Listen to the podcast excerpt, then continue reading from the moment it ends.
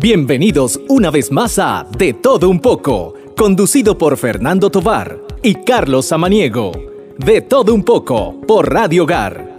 Iniciamos.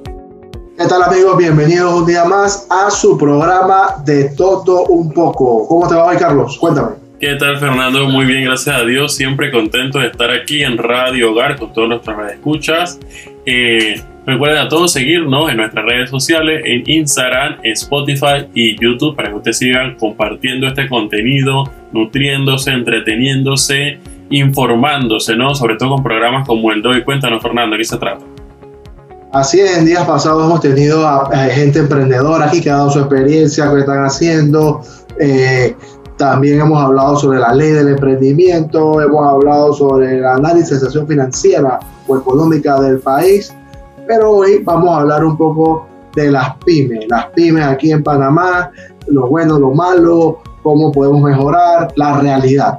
Nos contamos con Ricardo Escobar, especialista financiero aquí con nosotros. ¿Qué tal Ricardo? ¿Cómo estás? Hola Fernando, ¿cómo estás? Carlos, ¿cómo, cómo les va? Gusto en saludarlos nuevamente aquí en el programa de todo un Así poco. Como no, como don Ricardo, aquí como experto, aquí hoy vamos a, a que nos hable un poco en principio sobre la realidad de las pymes. Y yo me atrevo a decir que ni siquiera pymes, sino mi pyme. Yo creo que Panamá estamos más en micro y pequeña, ¿no? Coméntanos al respecto. Sí, bueno, la, la, verdad es que esto es un poco retador, ya que el concepto de, de pequeño y mediano empresario, o, o, más, más bien pequeño y mediana empresa, porque el empresario, pues, creo que tiene que ser hasta, hasta más hábil que un gran empresario para poder sostener eh, pues una, una empresa, una pequeña empresa. O sea, que el empresario no es el pequeño, sino el, el, el tipo de empresa. ¿no? Y es un reto, porque llevar a la realidad una idea de negocios es como un sueño hacerlo realidad. Y la verdad es que históricamente hay, eh, no, no, la verdad es que para nada quiero ser negativo, pero históricamente hay, un, eh, hay una gran proporción de, esta, de estos emprendimientos que fallan, que no funcionan eh, y que no, en la realidad pues no, no se ejecutan como debiera ser.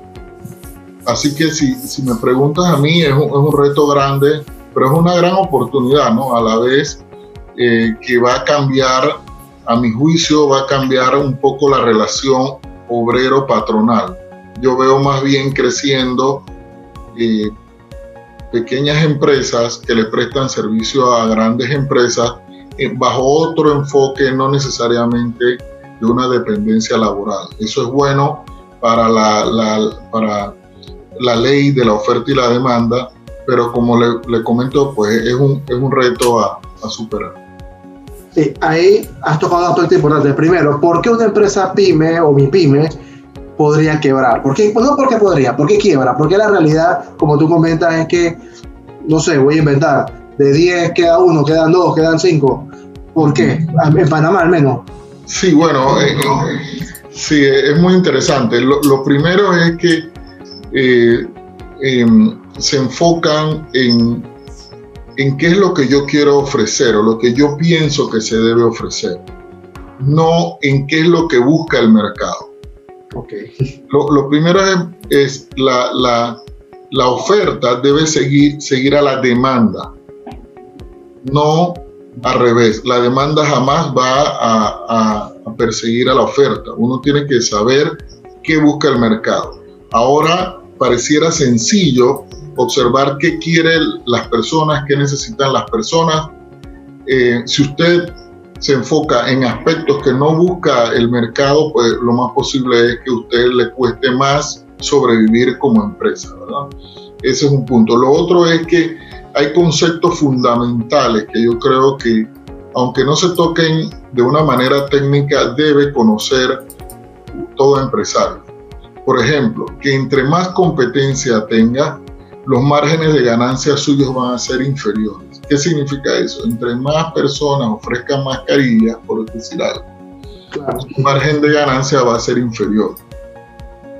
Usted eh, tiene que saber eso, al tener margen de, de, ganancia muy ajustado, eso no puede cargar con gastos eh, muy altos. Entonces por ahí, por ahí va la cosa. Hay que, hay que definir bien el concepto de la empresa. Hay, hay muchos factores. Una vez que usted tenga definido cuál es la actividad a la que se va a dedicar y usted tenga más o menos establecido un margen de ganancia al cual usted puede eh, acceder pues, o encontrar en el mercado, hay que bueno, gestionar bien los gastos y los costos al mínimo pues, para que esta empresa pueda, pueda sobrevivir. Excelente. Cuando, cuando hablaba, o sea, por ejemplo, lo dices claramente o te lo repregunto, o sea, meternos en este negocio de, de la mascarilla, de la, no necesariamente que sea malo, pero es un negocio donde está todo el mundo hoy día en eso. Y si no lo vendes por cantidad, quizás no te va a alcanzar para... O sea, lo, que quiero decir o preguntarte es, caemos en una falacia y al final quedamos endeudados y quedamos con el negocio quebrando porque no puede cargar los gastos naturales al negocio. No sé Correcto. Sí, correcto. Este, por, eso le digo, hay que, hay que aterrizar ese sueño. Al principio es como, como una idea, un concepto de negocio que hasta uno en la familia lo comenta, mira, voy a hacer este negocio. Pero lo primero es que tenemos que estar enfocados en algo que requiera el mercado. número dos, no pueden haber muchos competidores porque ya sabes que tu margen va a ser inferior y tu, y tu trabajo va a ser mayor para colocar tus productos, ¿verdad? Entonces, luego viene la administración de ese negocio. Pero hay un, aspecto muy importante, el capital con que tú vas a hacer ese negocio.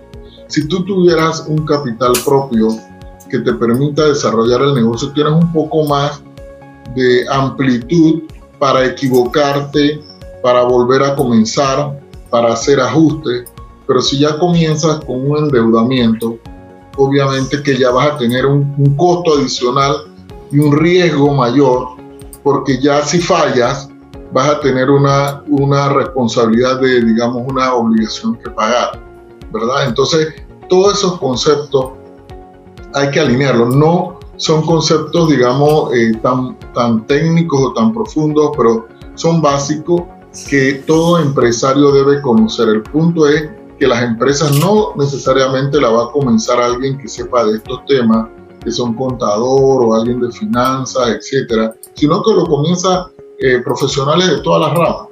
Pero, pero sí este, son temas que deben tomar en consideración.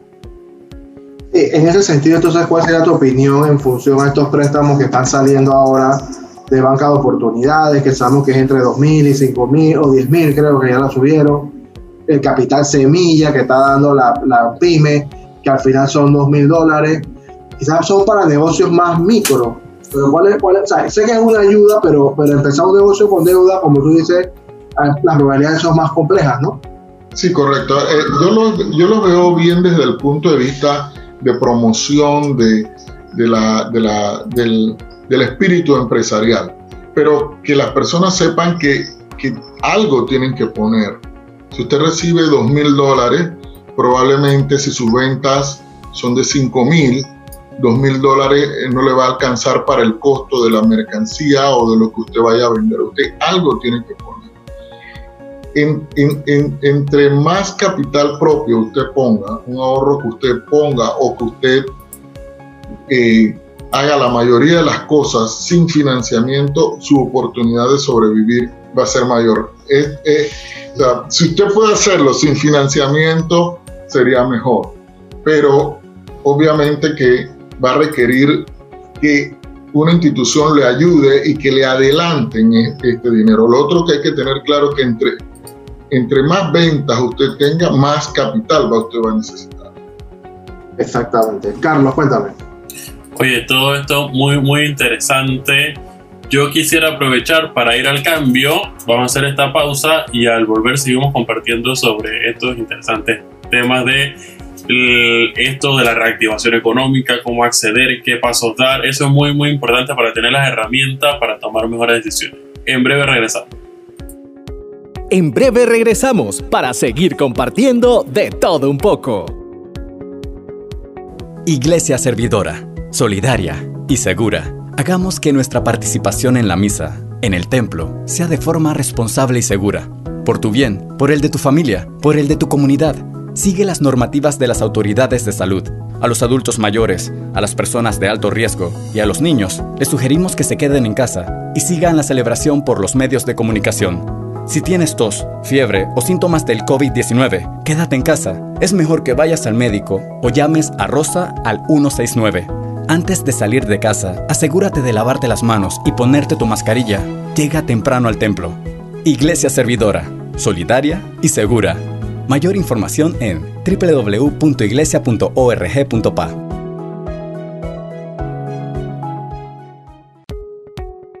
Estamos de vuelta con De todo un poco. Recuerda seguirnos en Instagram y YouTube como De todo un poco live.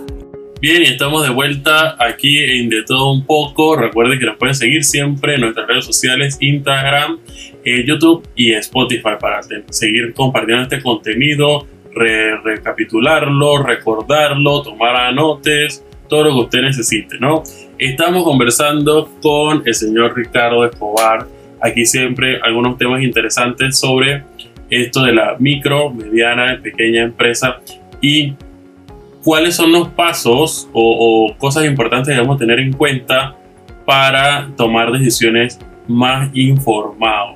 Y, él comentaba antes de ir al cambio, algo muy importante es, por lo general los emprendimientos eh, no, los, ah, no se hacen a través de personas que dominen estos temas, ¿no? Por lo general lo harán profesionales o eh, personas creativas que tienen algún producto, algún servicio y alguien decía, y creo que era Fernando, que comentaba antes de ir a cambio también, esto de, entrar en negocios que ya están saturados, eso, eso es un riesgo bastante grande. Entonces, si alguien tiene, porque comentaban también, y yo no soy experto, voy a hablar, voy a ponerme hoy en el zapato de los que no son expertos en estos temas, ¿no?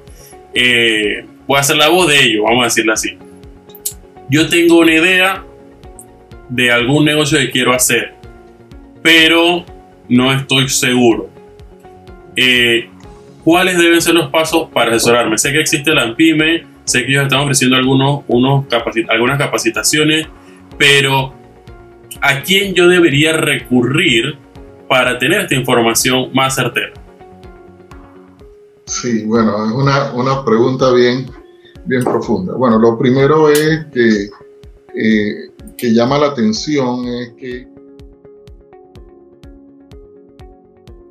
cual sea la rama, no incluye temas eh, empresariales o, o, de emprendimiento o temas básicos financieros. ¿no? Ese, ese, es el primer punto. Todos sabemos pues que la educación que nosotros hemos tenido ha tenido una orientación distinta, eh, quizás para ser más bien, o sea, para entrar en una, una empresa, eh, prestar sus, sus servicios allí, y cuando una persona, este, como tú, Carlos, decide, tiene una idea de negocios, eh, lo primero es, bueno, eh, ¿cómo comprendo yo esta situación? Eh, ¿Cómo llevo a cabo este negocio?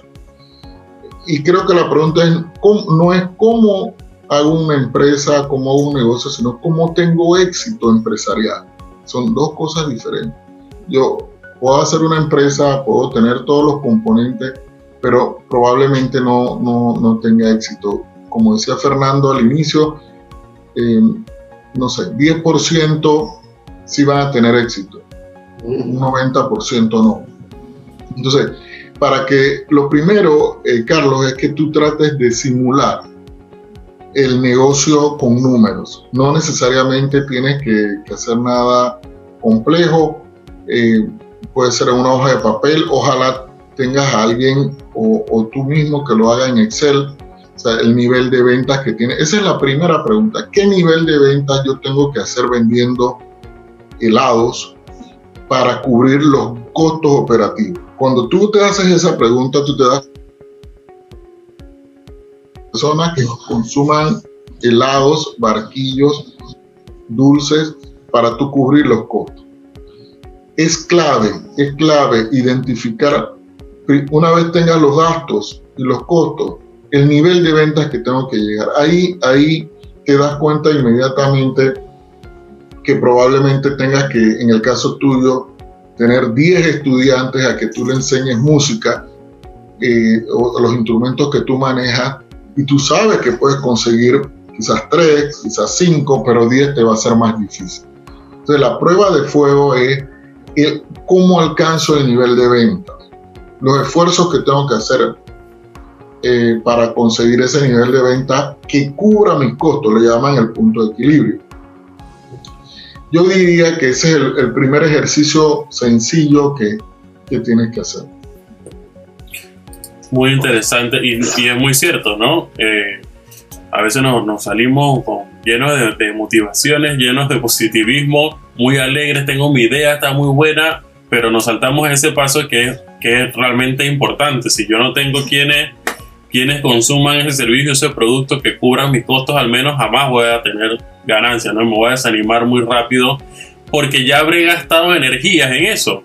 Cuando pude haberlo, me parece, y es muy cierto, ¿no? Entrado en Excel, que ahorita debe ser de repente una herramienta que, todos deberíamos dominar eh, y hacer su par de cálculos, decir, bueno, yo necesito, primero sacar mis costos, creo que sería el paso antes, ¿no?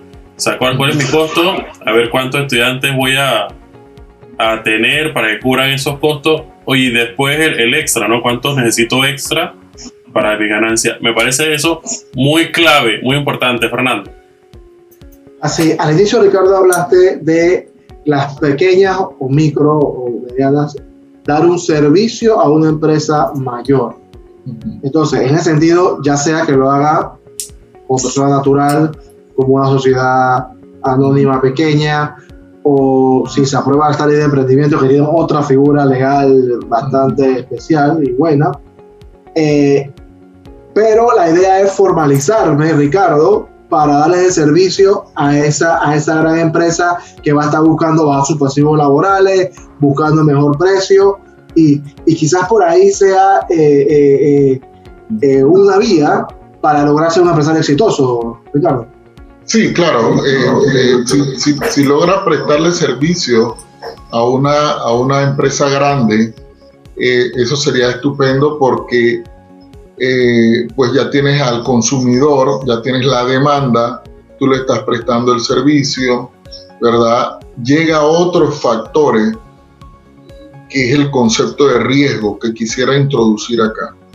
no hay, no hay ganancia que se produzca si no sea asumiendo riesgos. El riesgo que tienes allí en, ese, en, ese ejemplo que me pones es que de, estás dependiendo 100% de un solo cliente, que es el, el, al que tú le prestas servicio. Debieras tratar de diversificar en dos o en tres empresas a las cuales tú le prestas servicio. Yo creo que ese ejemplo que tú pones es muy válido y es una forma de comenzar con una, con una empresa, bueno, hay un autor muy conocido, no voy a decir el nombre acá, que divide las pequeñas empresas o las empresas las divide en, distintos conceptos. Por ejemplo, una persona que presta servicio eh, personal a una empresa realmente es como un autoempleado. Exacto. Es un autoempleado, ¿verdad? Eh, de allí pasas a tener a otros empleados que van a prestar servicio eh, contigo eh, pero realmente es, un concepto como de, de, sobrevivencia, pues en donde tú eh, pues, ejecutas el servicio. Si, tú me, si ustedes me preguntan a mí, yo veo esto más fácil haciéndolo en, en materia de servicios, más que vender productos. Porque el servicio es una ejecución que da uno y el costo pues es el de uno, de mantenerse capacitado, eh, saber prestar el servicio, ¿no? Ok, ok, excelente, excelente. Eh, en ese mismo sentido, eh, ¿cómo ves a nivel de, microempresario o pequeño empresario la formalización ante la seguridad social? ese es un tema, me explico, o sea, porque lo más fácil es no entrar en eso y no tener ese gato, pero entonces no estoy haciendo las cosas bien, ¿no?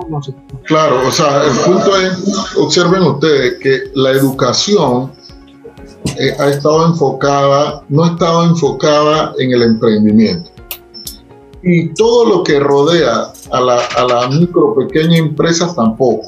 O sea, la, la, si bien es cierto, hay leyes para promover la pequeña y mediana empresa, aborda, no aborda todos los temas, aborda un tema eh, de, de, un capital semilla muy pequeño, eh, aborda un tema de algo de capacitación, te exoneran del impuesto sobre la renta de dos años, pero, pero hay muchos factores que rodean a, a, la pequeña y mediana empresa. Hay una regulación del seguro social muy fuerte, claro. hay un código de trabajo bien fuerte, hay, o sea, hay un, te va el municipio, el, el, el, municipio donde tú operas llega y te dice, oiga, mira, tienes que darme la declaración de renta, te tengo que poner un impuesto, y también te llega el, el centro de salud de la y el centro de salud también llega y te dice, mira, aquí, tú, aquí hay una normativa que tienes que cumplir y resulta ser que si te, si te, toca algo que tiene que ver con el ANAM, también te puede llegar el ANAM.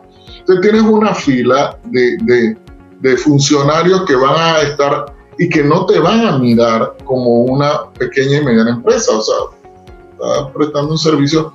O sea, lo ideal, si ustedes me preguntan a mí, hay que hacer una regulación en común, eh, en concordancia, que diga, mira, este es una, un embrión de, de, empresa que hay que cuidar y que tenemos que no, no atacarla, no, no cerrarla, no, no, no acabar con ella, sino un, un, un pichón de, de empresa que, que todos tenemos que cuidar eh, y, y eh, pues darle las facilidades para que exista. No solo es financiamiento, es todo lo que regula, eh, pues ahora ser un, un, un, empresario, incluyendo las medidas de, de mitigación nuevas del COVID. Sí, has tocado un tema súper super interesante porque, por ejemplo, tienes una empresa eh, que estás ahí eh, antes del COVID, pues llegando ahí a poder pagar el salario, la cosa, y te sale una multa del municipio de 500 dólares. Ya, ya ¿qué, qué, ¿qué haces? O sea, Exacto. Y si no, te, si no te asesoraron bien, como he visto casos que lo han asesorado mal y el municipio lo graba, eh, porque lo tiene que grabar y no hay una diferencia tan clara, o si, si, si no, no, no, te manejaron bien el CIPE y resultó ser que te declararon unas cosas que no debían, eh, bueno, es difícil. Quizás es más fácil ser asalariado dentro de en, un, en, un, entorno así, es más fácil ser asalariado. ¿no? Pero, porque, bueno. porque, si tú no eres contador y no eres financista y no eres abogado, y si no, tienes que pagarlo. No sé si me explico. O sea, o sea es la realidad. ¿no? Sí, lo, lo, más probable es que todo el mundo cobre y tú te quedas de último. y no gane, y entonces ya la familia se te viene encima, que por qué hiciste eso, que por qué no buscaste un trabajo. eres, eres, emprendedor, pero estás... No, no, la verdad es bueno llevar ese mensaje a la gente para que tome buenas decisiones y se enfoque bien. Porque lo otro, a nivel más macro, yo siempre lo llevo transparencia, el tema de corrupción. Eh, ¿qué vamos a hacer con todo este dinero en la calle pre prestado a la gente y después no pueden pagarlo? O sea, porque al final del día hay que aclarar a las personas. El, el capital semilla son, era mil hace tiempo, ahora son dos mil. Pero eso es lo que es no reembolsable. Todo lo demás son préstamos con intereses que hay que pagarlo. Y ahí te hago la pregunta un poquito de, de la labor más. Antes de esta situación del COVID, mayor riesgo, mayor tasa de interés, obviamente, ¿no? Entonces las tasas para los micro y pequeños empresarios eran altísimas. Ahora se han bajado en comparación a esas tasas, pero siguen siendo tasas entre, entre 5 y 9, que no son tan bajas tampoco, ¿no? Entonces, Correcto. vamos a quedar al final con personas endeudadas y queriendo lo que dice que mejor me hubiese quedado buscado trabajo, pero tampoco trabajo hay. O sea, no sé cuál es el punto medio ahí, Ricardo. Y bueno, eh, la mejor manera de ver el préstamo es eh, que eso es un adelanto. O sea, el préstamo no, no es un regalo, es un adelanto. Ajá. Y lo devuelvas en un plazo. O sea, si tú tienes negocios, que tu giro de negocio son 60 días, te van a dar un préstamo para que en los 60 días tú lo devuelvas. Y, y, hace un rato Carlos hizo un ejercicio de las ventas, de los costos, de los gastos. En, gastos entran los intereses. Y luego, si te quedara algo de ganancia, eh, tendrías que devolver el capital. Entonces, esos son eh, los temas eh, un poco complejos. Yo creo que es un buen momento para que el país eh, haga no solo una normativa, sino que haga planes realmente de educación y de apoyo a la pequeña y mediana empresa, de seguimiento, de, como les digo, yo, yo pondría un sello afuera del local y diciendo, mira, esta es una pequeña empresa, hay que cuidarla. Eh, pero, con, pero toda esta norma, las normas, las normas existen, eh, la productividad, si, si, contratas a alguien, hay un asunto de productividad. Todos sabemos en Panamá que, que uno de los asuntos más, más difíciles es el recurso humano, la productividad de todos nosotros. Claro. es, un, es, un, es un entorno difícil, no es imposible. A veces uno ve casos de éxito, pero eso no ve los que han fallado. Se ve este, ah, mira, este caso fue de éxito, muy bonito, pero ¿cuántos fallaron? Fallaron muchos, muchos más. O cuando tuvo éxito esa empresa, pues fue porque falló 15 veces antes. Eso sí, el empresario, si hay algo que tiene que tener es ser persistente, porque la única forma de tener éxito que tocamos hace un rato es eh, por ensayo y error. Fallaste, te endeudaste, eh, eh, tuviste que hipotecar tu casa o el carro o vendiste y así seguiste y seguiste. Es, es la perseverancia la que te va dando el conocimiento financiero fundamental para que luego tengas éxito. Así es, interesante. Pues, Carlos, ¿cómo andamos de tiempo? Bien, nos queda, eh, creo que es momento de los comentarios finales. Ya nos quedan dos minutos se ha ido el tiempo volando. Siempre que tratamos estos temas, se nos acaba el tiempo rapidísimo. Ricardo, vamos a llegar a varios programas, pero vamos a, pero, pero, la última pregunta aquí, porque siempre queremos dejar mensajes positivos, pero, pero también hay que decir la realidad, la verdad. A mí me genera una preocupación, porque así como en el deporte están en, burbujas, yo creo que estamos en una burbuja financiera ahora mismo, en donde hay una moratoria, en donde todo el mundo te dice, hey, dame plata, tranquilo, espera pero a nivel de los bancos, en enero se va a acabar lo que se va, ya se está acabando y se va a acabar, y a nivel también de todo. Entonces, ¿qué, qué nos espera cuando enfrentemos esta realidad y sacamos esta burbuja, Ricardo?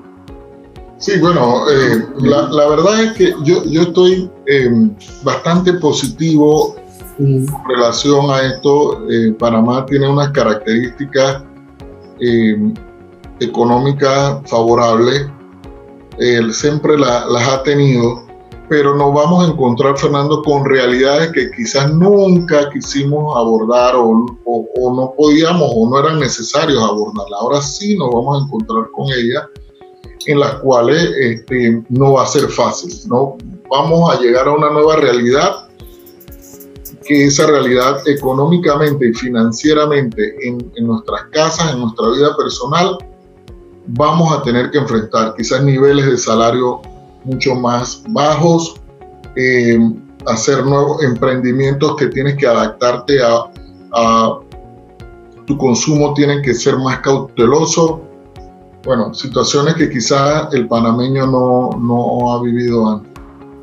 Así es. Bueno, Carlos, gracias Ricardo. Vamos a tener grabado otro programa eh, sobre algunos aspectos para seguir orientando a las personas y decimos que nos pueden dar sus comentarios en arroba de todo un poco live. Carlos, despídelo. Sí, eh, perdón, nada más, nada más invitarlos a, a nuevos programas, si quiere abordamos los temas contables, financieros aparte, de mercadeo, operativos. Excelente.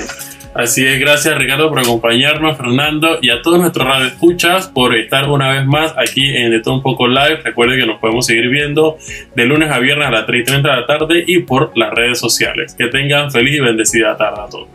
Saludos. Saludos. Gracias por compartir De Todo Un Poco. Nos vemos de lunes a viernes a las 3.30 pm por Radio Hogar, la voz de tu iglesia.